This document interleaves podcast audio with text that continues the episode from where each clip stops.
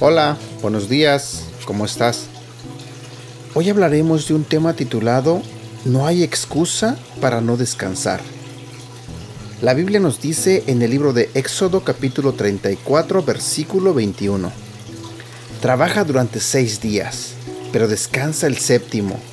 Ese día deberás descansar, incluso en el tiempo de arar y cosechar. La Biblia está llena de instrucciones sobre descanso, recreación y relajación. De hecho, es tan importante que Dios lo puso en los diez mandamientos. Está la altura de no cometer adulterio y no asesinar. Él dice que cada séptimo día quiere que te tomes un día libre. Este día libre se llama Sabbat y Dios ordena este descanso para que no te agotes. Hoy en día muchas personas, incluso los creyentes, ya no se toman un día libre para descansar.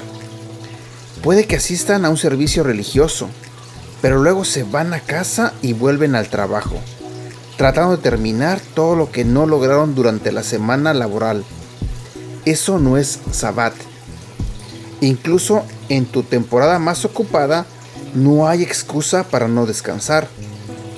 Puede que seas un contador fiscal, pero aún así tienes que tomarte un día libre el mes más ocupado.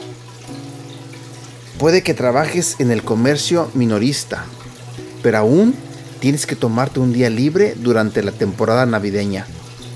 Incluso un agricultor debe tomarse un día libre en la temporada de cosecha o siembra. ¿Qué se supone que debes hacer en tu día de reposo? Dale descanso a tu cuerpo porque a veces lo más espiritual que puedes hacer es dormir una siesta. Reenfoca tu espíritu asistiendo a un servicio de adoración en tu iglesia.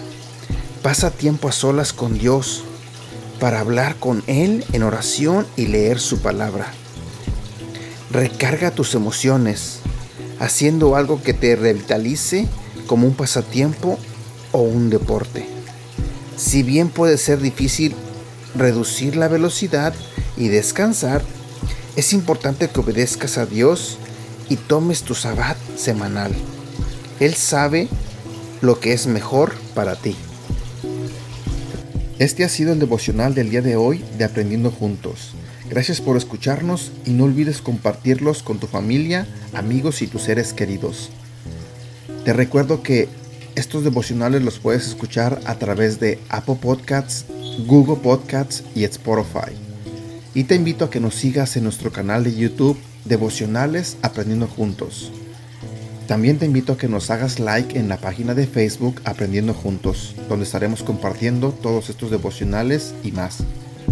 Y síguenos en nuestra cuenta de Instagram arroba devocional aprendiendo juntos. Que tengas un buen día.